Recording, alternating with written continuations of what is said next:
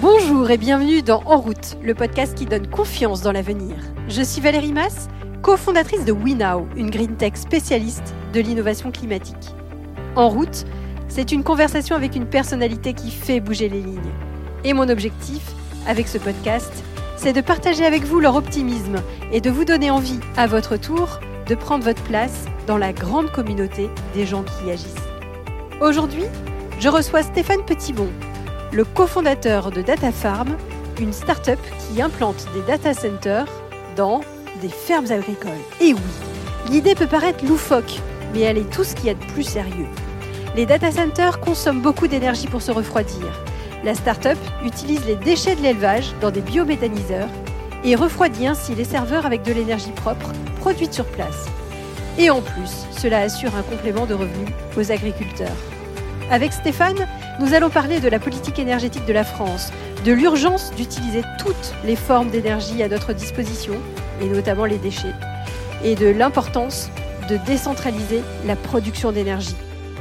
Vous êtes prêts à changer votre vision du monde? Alors, en route Bonjour Stéphane. Bonjour Valérie. Est-ce que tu peux te présenter Est-ce que tu peux présenter euh, DataFarm? Oui, je suis Stéphane Petitbon, donc j'ai euh, cofondé euh, DataFarm et j'en suis le CEO.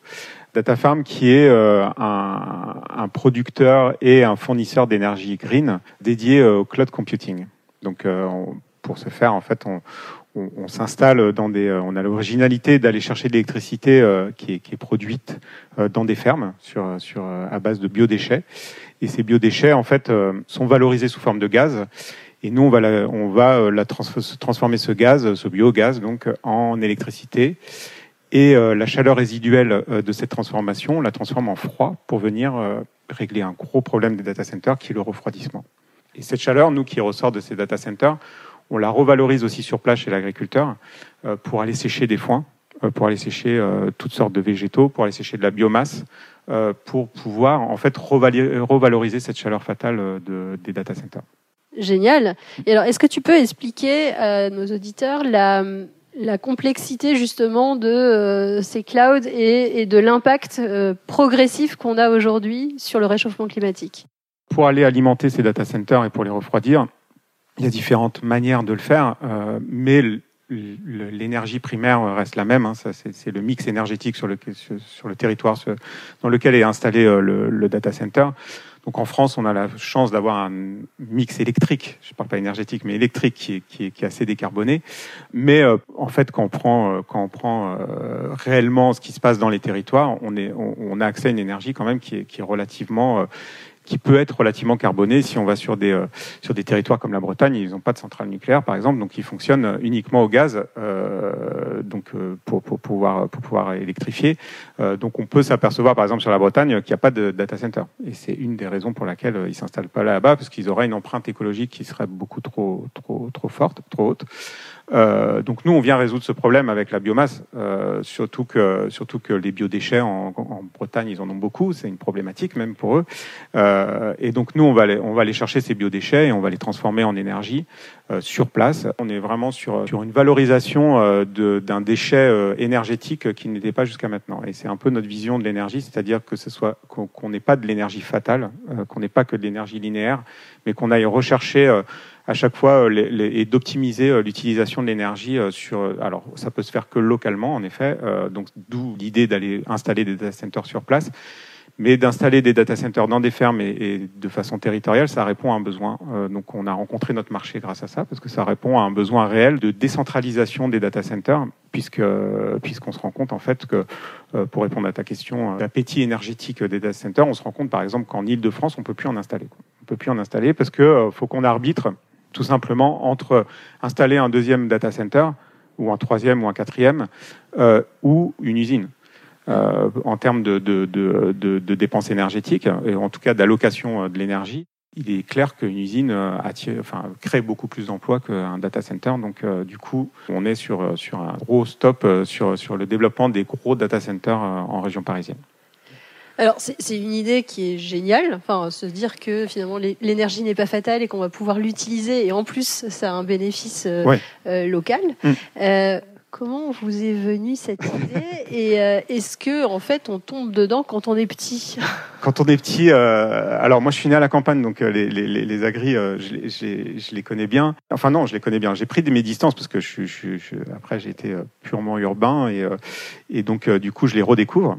Et, d'ailleurs, je redécouvre un pan de l'écologie grâce à ça, grâce à l'énergie, mais aussi à l'agriculture tout bêtement et tout simplement, euh, comme tout urbain, je pensais qu'il suffisait euh, d'être végétarien, de ne pas avoir de voiture, d'être allergique au gluten pour, euh, pour être écolo. Et au, final, au final, quand on arrive à discuter avec des agriculteurs qui sont sans arrêt, sans arrêt, en train d'optimiser l'utilisation des ressources, puisque c'est ce qu'ils font, on s'aperçoit que la vraie écologie, elle est là en fait. Et la vraie écologie, pour, pour, pour moi, c'est celle qui, qui permet d'optimiser euh, l'utilisation des ressources naturelles et, et, de surtout pas être dans la fatalité euh, d'utiliser une ressource et de euh, et de, de l'acheter et, et de pas avoir à la revaloriser derrière. Cette logique-là, les agriculteurs, ils l'ont, ils l'ont et donc ça a été assez naturel d'aller les voir leur proposer le projet. Euh, ils l'ont tous pratiquement accepté euh, en une heure de temps parce qu'ils sont dans cette logique. Ils sont dans cette logique et ils ont. Alors c'est un domaine, le data center et le, digital, qui est très loin d'eux, qui ne connaissent pas forcément, mais euh, ils l'utilisent tous les jours. Euh, on a l'idée de la ferme un peu bucolique euh, avec avec un tracteur et une cour de ferme, mais bon, ils ont des robots de traite, ils ont des robots d'alimentation, ils ont des robots qui vont faire des, semences. Leur, leur, leur tracteur, ils, ils, les conduisent à peine, ils sont ils sont autonomes. donc ils savent très bien qu'il y a comment dire une agrégation de données euh, de par leur activité. Et il faut bien qu'elles soient traitées quelque part. Et quand on leur parle de data center pour traiter euh, des données ils savent de quoi on parle. Donc euh, donc du coup c'est très très bien accueilli. Après euh, l'idée de valoriser euh, ce que eux produisent sous une autre forme et les déchets de ce qu'ils produisent sous une autre forme, euh, évidemment, euh, ils sont ils sont tout à fait tout à fait ouverts à ça et ils sont ils sont très excités par par le projet dès qu'on arrive sur une des exploitations. On en a on a on en a 40 actuellement qui avec qui qu'on a qu'on a visité, avec qui on, discute pour le compte de nos clients. Et sur les 40 je, je, vais dire, il y en a peut-être deux qui, qui, qui, qui n'ont pas encore compris euh, de quoi il s'agissait et qui voient que, le, que la partie euh, économique, parce qu'on les, on leur fournit un autre revenu évidemment. Mais euh, le reste a très bien compris l'intérêt qu'ils ont de, de, rentrer dans ce système et l'intérêt qu'ils ont pour la planète de, de, de, de valoriser euh, tous leurs tous leurs déchets et euh, toute l'énergie qu'ils peuvent, qu'ils peuvent en retirer derrière. Et alors, dans ton parcours euh, personnel, tu me disais tout à l'heure que l'écologie, c'était pas forcément ton premier euh, cheval de bataille. Qu'est-ce qui t'a amené à prendre conscience peu à peu? Quelles ont été les, les étapes? Est-ce qu'il y a eu des déclics, des gens que tu as rencontrés, des idées qui t'ont frappé? Alors, je, je, je, suis pas tombé dans l'écologie euh, comme ça de naissance, c'est, ça serait mentir de le dire. Euh, je j'ai pas été, j'ai pas eu euh, la fameuse recherche de sens à, à, 30 ans, 35 ans, 40 ans. Euh, enfin voilà. Euh, je, je, me plaisais bien dans mon métier, hein, donc euh, j'étais, j'ai toujours été dans, la, dans, à la fois dans la communication de la pub et, et le digital, donc tout, je me suis toujours plu dans, dans, dans ces métiers-là. Ça m'est tombé par hasard. Euh, j'ai été amené à travailler sur, euh, euh, sur un projet de start-up qui était lié à l'écologie et qui était très lié à, l'empreinte écologique du numérique. Donc, mon côté ingé m'a vraiment poussé dans cette voie-là et m'a fait découvrir le monde de l'écologie, le monde de la, de la, lutte contre le réchauffement climatique. Alors, sous des aspects différents, hein, de, des aspects militants qui m'ont beaucoup moins plu, euh, beaucoup moins plu vraiment, euh, mais l'aspect euh, économique et l'aspect innovation lié à la, lutte contre le réchauffement climatique est pour moi un, moteur indéniable et qui me permet d'avancer dans, dans, dans, ce domaine-là. Et est-ce que justement tu penses que d'un point de vue client, euh, l'argument écologique euh, prédomine par rapport à l'argument économique. Euh, quelles sont les, les, sensibilités que tu as en face de toi? Clairement, dans le monde du data center et dans le monde du, numérique, hein, il, s'avère que c'est une double recherche de la part de nos clients. C'est-à-dire qu'il y a, une, recherche de sobriété énergétique et de sobriété environnementale, et ça, on le recherche tous quelque part. Et euh, alors avec euh, des raisons plus ou moins viables, hein, il y a des raisons plutôt de communication, et ça, on, on le sait. Enfin, dès qu'on a des clients en face, on, on le voit très bien. Et, Et quelque part, on, peut, on, peut, on peut appeler ça du greenwashing, mais pour moi, n'en est pas parce que l'effort est là. C'est-à-dire que l'effort, ils le font et ils le payent. Et, il y a, la planète en, en, retient quelque chose de positif et, et, et les gens à qui, qui font travailler dans ce domaine-là aussi. Donc, du coup, du coup, voilà, pourquoi pas. il y a des entreprises pour qui euh, l'aspect euh, environnemental est un enjeu. Et un enjeu, ils ont décidé que c'était un enjeu pour leur société, euh, donc pour leur entreprise, et qu'ils ne pouvaient pas survivre sans avoir pris en compte cet enjeu-là. Et là, bon, bien sûr, je suis beaucoup plus en accord avec ça. Et, donc, c'est d'autant plus motivant de, travailler avec ces entreprises-là. Mais il reste toujours et ça, on y tient, euh, l'aspect économique, c'est-à-dire que ce soit économiquement viable pour toutes les parties prenantes de, et toute notre chaîne de valeur. Euh, sinon, ça n'a aucun intérêt.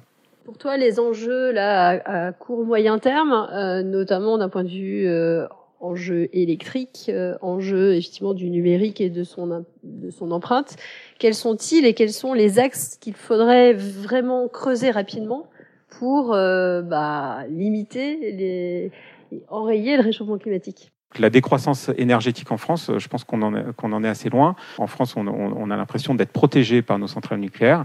Seulement les blackouts, euh, on peut en avoir. Et euh, quand il y a un blackout, euh, ce qu'on remet en priorité en marche, c'est pas la centrale nucléaire, ça va être les centrales à charbon, les centrales à gaz. Si demain le tout nucléaire, moi ça me dérange pas, mais si demain il y a un accident, il y a un accident sur une centrale, on le voit bien avec les avions. Hein, S'il y a un accident sur un avion, ne serait-ce qu'un incident, on pose tous les avions à terre et euh, du, même modèle et euh, il n'y a plus rien qui bouge. Sur les, sur euh, les, centrales nucléaires, j'ai bien peur que ce soit la même chose. C'est que si demain il y a un incident, on bloque toutes les, centrales nucléaires. Et là, en face de ça, soit nous, on, aura anticipé, on aura développé les, les, ENR, e qu'on peut décrier de la façon dont on veut, mais c'est toujours mieux qu'une centrale à charbon. Ou soit, justement, on n'aura pas assez développé les ENR si on n'a pas assez développé ces ENR, au moindre incident, euh, on va être obligé de, comme l'Allemagne euh, le fait, euh, on va être obligé de faire démarrer des centrales qui étaient jusqu'à maintenant pas démarrées. et ça, ce serait bien dommage pour, pour, pour notre environnement et pour l'empreinte carbone dont on est si fier sur l'énergie. Pour moi, l'énergie, elle ne doit pas être linéaire et ni fatale. je ne comprends pas le concept, en fait, de, de dire on a une centrale, ça s'appelle une centrale, pour rien. Hein. Donc, c'est, on a une centrale dont, part toute l'énergie. Elle est certes abondante, elle est bas carbone, mais euh, on peut l'utiliser comme on veut et la jeter quelque part comme on veut. Donc, euh, euh, donc ça, pour moi, c'est pas possible, sachant que on a d'autres énergies abondantes qui sont les biodéchets et qui vont devenir de plus en plus parce qu'il y a des lois qui arrivent, il y a une contrainte juridique qui arrive qui, qui, qui va obliger de, à, à, revaloriser tous nos biodéchets. C'est une formidable manne et un formidable gisement d'énergie et ça va être de l'énergie gratuite. Donc, euh, donc il faut absolument l'utiliser et ça réglera en plus le problème principal, je, le rappelle, hein, le, la production euh, de agroalimentaire, euh, c'est 26% des émissions de gaz à effet de serre. Et là-dessus, euh, il y a la moitié qui part en biodéchets. Donc, il faut, il faut savoir quoi en faire et le revaloriser. Alors, pour la, la revaloriser, il y a différentes manières. Nous, on en a choisi une qui est la transformer en gaz et en biogaz, et puis derrière de faire une multitude. Alors, je sais bien qu'en physique, on nous apprend qu'on peut pas faire de l'énergie avec de l'énergie, mais euh, nous, on fait de l'énergie avec une autre énergie euh, qui est de l'énergie euh, humaine déjà, et ça c'est important. On fait de l'énergie économique, et ça c'est important, et on fait une autre énergie qui est le digital, parce que le, le, la data devient une réelle, une réelle énergie. Et ta vision, toi, de l'énergie demain, c'est qu'elle est euh, produite euh, le plus proche possible de chaque euh, personne, de manière complètement décentralisée? C'est exactement ça. C'est-à-dire que du même ordre que pour les, pour les data, la data, l'énergie doit être aussi produite localement et utilisée le, plus localement possible.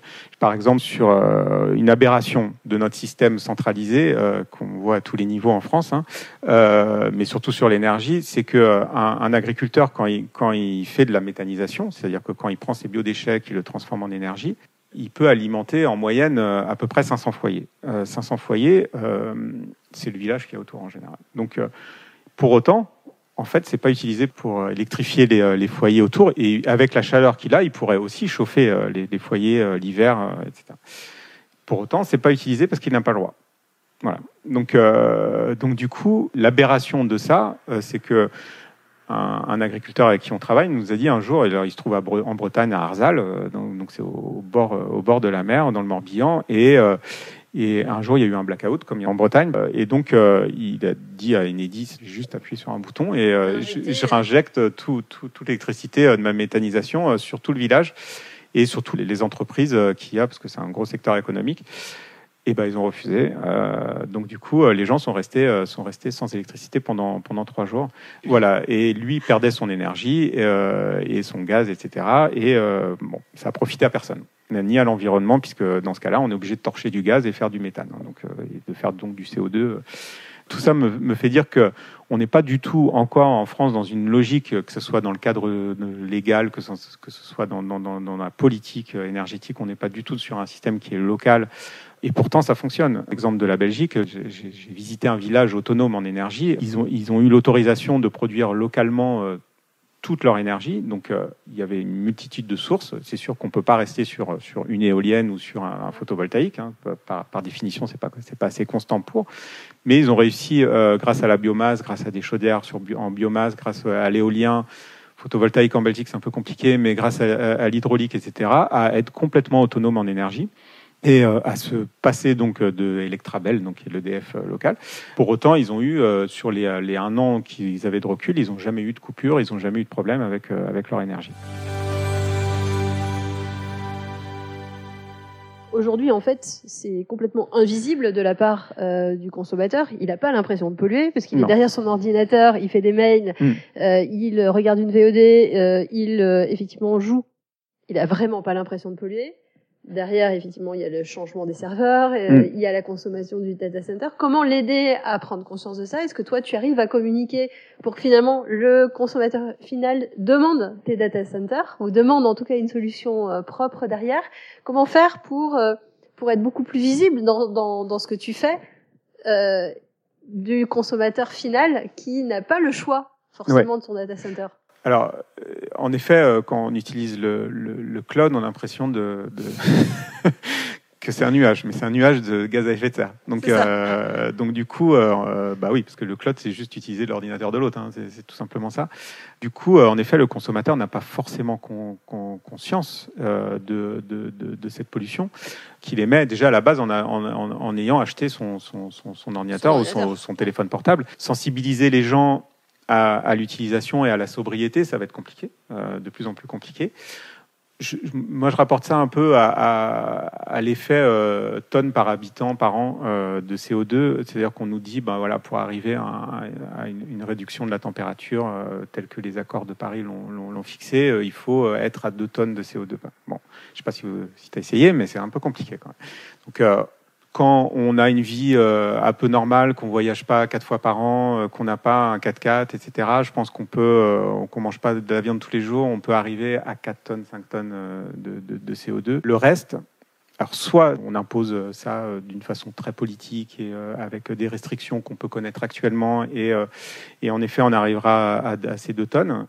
Difficilement, mais on y arrivera. On empêche des gens de faire des enfants, tout ça. Et dans le numérique, c'est un peu la même chose, c'est-à-dire qu'il il va falloir contraindre les gens. Euh, et je pense que la communication et je pense que la, prise de conscience ne suffira pas là-dessus parce que la force de sollicitation euh, des, euh, des, acteurs du numérique sont telles que, que je ne pense pas qu'on puisse, qu'on puisse arriver à, à, restreindre les gens sur leur utilisation. Alors, pareil que pour donc ces fameuses 2 tonnes, pour arriver à ces 2 tonnes de CO2 euh, par an par habitant, je pense que c'est au business de faire son travail, aux, industries de faire leur travail et de faire en sorte que toute économie qu'on crée, euh, toute économie qu'on exploite, soit carbone neutre, voire carbone négative. La politique là a son rôle aussi puisqu'elle doit, c'est ça qu'elle doit imposer. C'est-à-dire que toute société qui se crée et tout service euh, numérique et digital pour le coup qui se crée doit avoir cette euh, empreinte environnementale qui soit le plus neutre, voilà, négative, voire négative. Donc, euh, je pense que ça passera plutôt par là que par, euh, par de la prise de conscience qui, certes, a, son rôle. Et je pense que je pense que les gens, quand ils savent que, euh, que quand ils envoient un mail à 10 personnes, et eh ben, ça pollue, euh, ils, cherchent d'autres solutions et, euh, et, et, ils revoient leur manière de faire. Et c'est comme en voiture. Quoi. si on dit demain bah, de freiner trop tard ou d'accélérer trop vite et ça consomme trop, les gens bah, ils finissent par, par accélérer moins vite et freiner moins tard. Mais c'est pas que je suis pas pour les, le colibri, hein, mais c'est que je pense qu'il faut, il faut taper vite et fort quoi, sur, ce, sur l'environnement et sur la lutte contre le réchauffement climatique et que le, les entreprises euh, ont leur rôle à jouer et je pense que c'est un des seuls rôles d'ailleurs qui peut être joué euh, sur, sur, la réduction euh, des, des, des, des, émissions de gaz à effet de serre. Pour le numérique, en tout cas, il n'y a que le, le business qui peut le faire. J'ai l'habitude de finir ces podcasts avec des petites questions rapides. Mhm. euh, si tu avais des, des, des, conseils à donner pour quelqu'un qui aurait envie de se lancer dans de l'impact, tu donnerais quoi comme Alors, conseil moi, Le conseil que je donnerais pour, pour se lancer dans l'impact, euh, ce serait de faire l'assessment de, de, donc le gros questionnaire de Bicorp, qui prend quelques jours. Alors, pour l'avoir fait euh, à deux reprises, hein, c'est ce qui, moi, m'a permis euh, et qui a permis à mes, à mes, équipes de savoir ce qu'était réellement euh, une entreprise à impact. Alors ça, fait poser plein de questions. Ça fait pas forcément revoir tout euh, de fond en comble, mais ça fait, en tout cas, ça a le mérite de faire poser des questions et ça met le doigt sur les points d'amélioration euh, qu'on peut avoir, qu'on soit une petite boîte ou qu'on soit une grosse boîte. Je pense que c'est euh, assez important euh, d'aller et surtout d'être en accord avec soi-même, hein. c'est-à-dire que de ne pas se forcer à faire de l'impact pour faire de l'impact. je pense que